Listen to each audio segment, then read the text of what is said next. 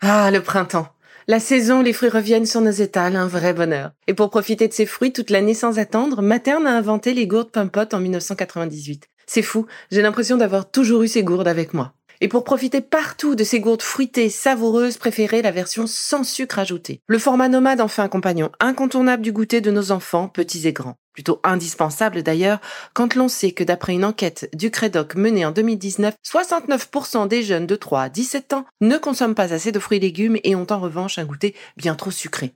Avec une gourde pomme pote sans sucre ajouté, vous leur apportez une portion de fruits Notea au Nutri-Score, bien entendu. Et saviez-vous qu'en plus Pompot est engagé pour des vergers éco-responsables et que ces gourdes sont fabriquées en France? Alors foncez pour découvrir des recettes de plus en plus audacieuses et toujours aussi délicieuses.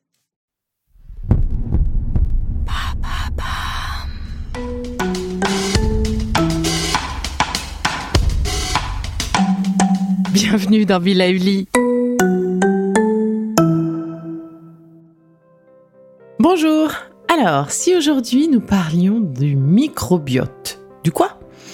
Oui, le microbiote, en réalité, c'est ce que l'on appelait avant la flore intestinale. Et oui, c'est rien de plus que ça. Et cette flore, ce microbiote, est en réalité composé de plusieurs milliards de micro-organismes, c'est-à-dire d'organismes vivants invisibles à l'œil nu. Ce microbiote est le plus grand réservoir de micro-organismes du corps, devant la peau, la bouche ou encore le vagin. Il a, avec ses 10 puissance 12 à 10 puissance 14 micro-organismes, 2 à 10 fois plus de euh, micro-organismes que le nombre de cellules qui constituent notre corps. C'est énorme et du coup on mesure euh, finalement, on estime son poids total proche de 2 kilos quand même. Donc les 2 kilos sur notre balance finalement c'est peut-être juste le microbiote. Mais plus sérieusement, le microbiote est essentiel à la digestion des aliments et donc à notre santé. Sans lui, nous ne pourrions pas transformer correctement les aliments pour en tirer tous les micronutriments dont nous avons besoin pour vivre. Sans lui, toujours, nous n'aurions pas de sel. Et oui, les sels étant, comme vous le savez, le résultat de la décomposition des aliments. Ce microbiote, finalement, on peut dire que nous sommes son hôte. Et lui, eh bien, il est un petit peu euh, euh, invité chez nous, finalement. Euh, on peut dire qu'il y a une symbiose qui s'est installée entre ce microbiote et nous, c'est-à-dire une sorte de coopération entre différentes sortes d'organismes impliquant un avantage pour chacun. C'est ce qu'on appelle le commensalisme. Donc chez un individu en bonne santé, l'activité métabolique de ce microbiote en fait l'équivalent d'un organe à part entière dans la physiologie humaine. Et chose intéressante, c'est comme nos empreintes digitales, le microbiote intestinal est propre à chacun de nous. Il est unique sur le plan qualitatif et quantitatif. Alors, parmi les 160 espèces de bactéries qui composent en moyenne le microbiote d'un individu sain, une moitié seulement est retrouvée chez tous les individus. Du coup, on remarque qu'il existe un socle commun de 15 à 20 espèces en charge des fonctions essentielles du microbiote, mais tout le reste, toutes les autres espèces et les 50 autres pourcents, eh bien, sont uniques fonction de notre génétique, de notre environnement, de notre alimentation. Ce microbiote, en fait, il se construit dès notre naissance, au contact de la flore vaginale après un accouchement par voie basse, par voie naturelle, ou au contact des micro-organismes de l'environnement pour les bébés nés par césarienne, par exemple. Et la colonisation bactérienne a lieu de façon complètement progressive, dans un ordre bien précis, puisque les premières bactéries intestinales ont besoin d'oxygène pour se multiplier donc elles vont euh, petit à petit investir euh, les intestins du nouveau-né. En consommant l'oxygène qui y est présent dans cet intestin, elles vont favoriser ensuite l'implantation de bactéries qui, elles, ne prolifèrent que lorsqu'il n'y a pas d'oxygène, en absence de ce gaz. Et c'est sous l'influence de la diversification alimentaire, de la génétique, du niveau d'hygiène aussi, des traitements médicamenteux reçus et de l'environnement que la composition du microbiote intestinal va évoluer autant qualitativement que quantitativement durant toute notre vie. Et les fluctuations des hormones sexuelles comme la testostérone ou les œstrogènes ont aussi un impact sur la composition de ce microbiote. Et pour finir, évidemment, les traitements médicamenteux, euh, la modification de l'hygiène de vie ou divers euh, événements, euh, comme voyager dans un autre pays avec une alimentation complètement différente, vont aussi modifier notre microbiote de façon plus ou moins soudaine, de façon plus ou moins forte et de façon plus ou moins durable. Et par exemple, eh bien, on l'a tous remarqué, un traitement antibiotique va réduire la qualité et la quantité du microbiote sur plusieurs jours, voire plusieurs semaines. Les espèces initialement présentes, eh bien, vont être capables de se rétablir en grande partie, mais des différences vont subsister. Du coup, des antibiothérapies répétées au cours de la vie pourraient ainsi induire une évolution progressive, voire définitive dans certains cas, de ce fameux microbiote et cette modification est potentiellement délétère. Il semble en plus que nous ne soyons pas complètement égaux face à ce risque. Certains auraient un microbiote plus fragile que d'autres. Et alors, quelle serait notre vie sans ce microbiote, sans cette flore intestinale? Est-ce que c'est possible de vivre? Eh bien, la réponse est oui, mais. oui, mais euh, bah, les animaux élevés sans microbiote, dits axéniques, ont des besoins énergétiques de 20 à 30% supérieurs à ceux d'un animal normal. Et ce microbiote, euh, eh bien, il agit beaucoup sur le fonctionnement de l'intestin. Donc, des animaux sans microbiote ont une motricité du tube digestif ralenti, une constipation en somme, et la différenciation des cellules qui composent la surface euh, de nos intestins, c'est ce qu'on appelle l'épithélium, eh bien elle n'est pas complètement achevée. Le réseau sanguin qui irrigue euh, les intestins est bien moins dense chez cet animal et donc du coup, si ce système vasculaire est moins dense, on a tout un métabolisme nutritionnel et hormonal qui est chamboulé. On a du coup moins de nutriments qui vont euh, jusqu'aux différentes cellules qui sont embarquées par le sang. Et on a euh, du coup aussi euh, une paroi intestinale qui se battra plus difficilement contre les attaques des bactéries. Et donc oui, vous l'aurez compris, le microbiote intestinal participe pleinement au fonctionnement du système immunitaire intestinal. C'est quand même une porte d'entrée euh, qui existe, qui est grande et que l'on subit parfois. Et euh, cette barrière de la paroi intestinale est indispensable de la naissance jusqu'à la fin de notre vie pour lutter efficacement contre les virus, les bactéries ou les champignons. Et pour aller plus loin, des études montrent que le système immunitaire de souris dites axéniques, donc sans flore intestinale, est immature et incomplet par rapport à celui des souris que l'on aurait élevées normalement. Et, chose incroyable également, euh, qui me touche tout particulièrement, dans le domaine du cancer, le microbiote intervient à au moins deux niveaux. Tout d'abord, celui de la cancérogénèse elle-même. Un certain nombre de données permettent d'affirmer que certaines tumeurs sont liées à la présence de micro-organismes précis, ou encore d'une dysbiose, donc d'un déséquilibre au niveau intestinal. Pour exemple, un déséquilibre du microbiote en faveur de certaines espèces augmenterait le risque de cancer colorectal. Et la présence d'Helicobacter pylori favorise la survenue euh, d'un cancer gastrique. Donc, ça, c'est prouvé. On le, retrouve facilement dans la littérature. Et ben, quand on a des ulcères répétitifs à l'estomac, ça vaut le coup de faire évaluer sa flore intestinale. Et des données recueillies chez l'animal montrent encore une augmentation de l'incidence et de la sévérité des tumeurs mammaires chez les souris qui sont soumises à des régimes antibiotiques fréquents.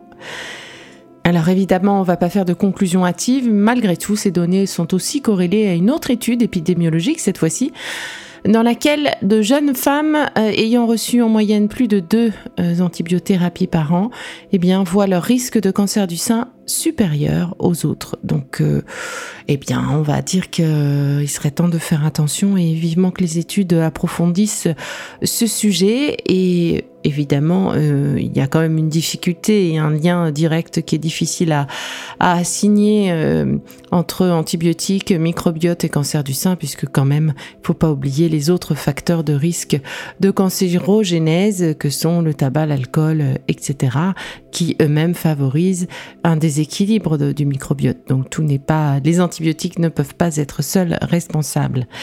Et à côté de cette cancérogénèse, l'efficacité des thérapies anticancéreuses serait aussi sous l'influence du microbiote. On s'est rendu compte qu'en fait, il existait une, parfois une synergie d'action entre certains médicaments anticancéreux et la flore intestinale elle-même, euh, qui provoquerait ainsi une réponse immunitaire qui viendrait en synergie agir avec le traitement contre les cellules tumorales. Donc ça, c'est... Euh, c'est beau, c'est euh, voilà, euh, ça fait envie, on a envie d'y croire, pourvu que la science avance là-dessus. Et ce n'est pas tout. Et non, les neurosciences maintenant s'intéressent aussi de plus en plus à ce fameux microbiote, car le système nerveux qui régit l'intestin euh, contient à lui seul 200 millions de neurones, c'est juste énorme. Et la fonction première de ces neurones est d'assurer la motricité intestinale, mais pourtant on s'est rendu compte que 80% de ces cellules nerveuses sont dites afférentes euh, donc euh, afférente, c'est-à-dire qu'elle véhicule l'information dans le sens unique intestin vers le cerveau, et ben c'est la raison pour laquelle on parle de nos intestins comme étant notre deuxième cerveau et c'est aussi pour cela qu'on est loin de tout connaître encore de l'efficacité, de l'importance de ce fameux microbiote pour notre santé et pour la prévention de certaines maladies graves.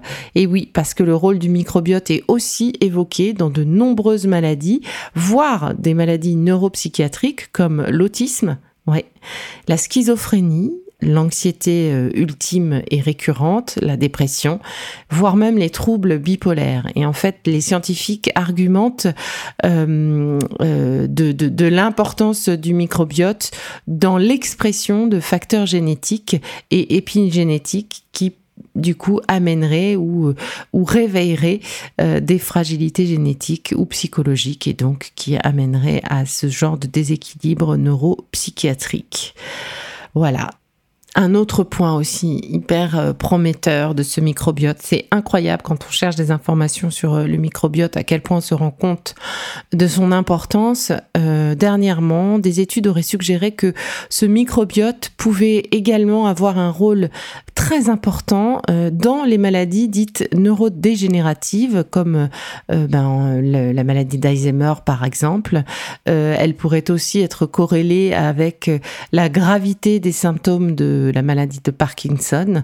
donc on se rend compte que les perspectives thérapeutiques sont hyper nombreuses, que les études sont vraiment à leur commencement et que ben, on a quand même vraiment hâte d'avoir des études vraiment euh, euh, perspicaces et qu'on puisse euh, émettre de vraies conclusions sur l'importance de ce microbiote, son équilibre et surtout comment optimiser ce microbiote pour qu'il nous protège du mieux possible. On s'est même rendu compte, et je finirai là-dessus, euh, eh bien que certains probiotiques pouvaient améliorer des symptômes d'anxiété voire de dépression chez les personnes euh, malades comme chez les personnes saines d'ailleurs. Donc euh, le régime alimentaire euh, et l'environnement a, une, a une, une action très très forte sur notre état de santé et de bien-être. Alors quand même, on a quelques euh, grandes directions, quelques idées de, d'optimisation de, la forme de notre microbiote, de la forme plutôt de la santé euh, de notre microbiote. Du coup, euh, quelques conseils. Comment prendre soin de cette flore intestinale?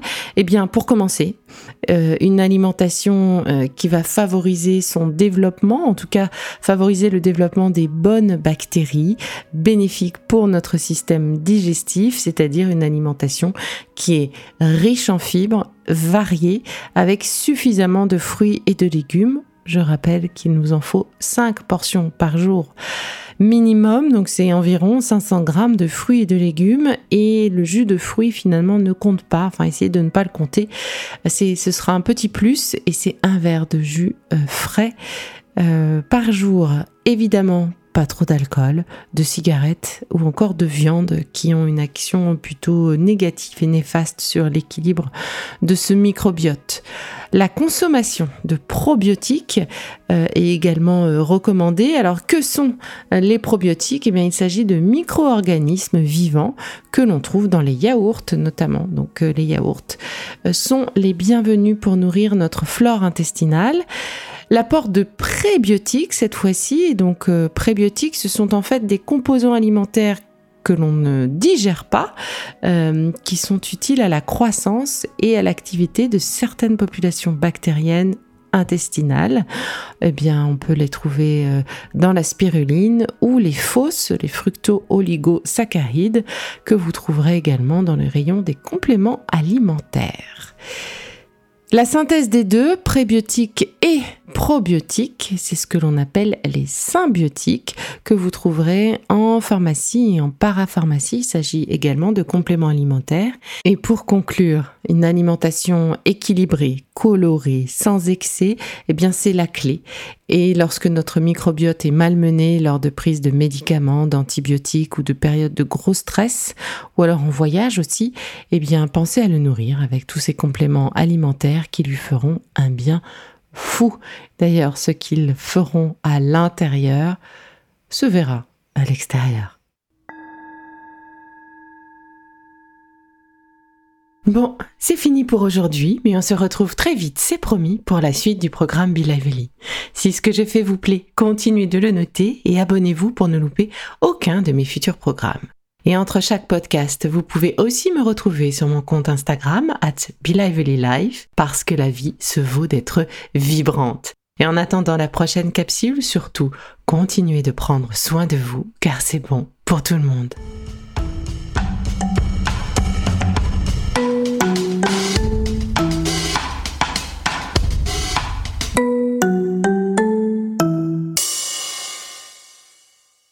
Le contenu que vous venez d'écouter n'est pas un dispositif médical et ne peut pas se substituer à l'avis d'un médecin basé sur votre situation personnelle. En cas de doute, consultez votre médecin.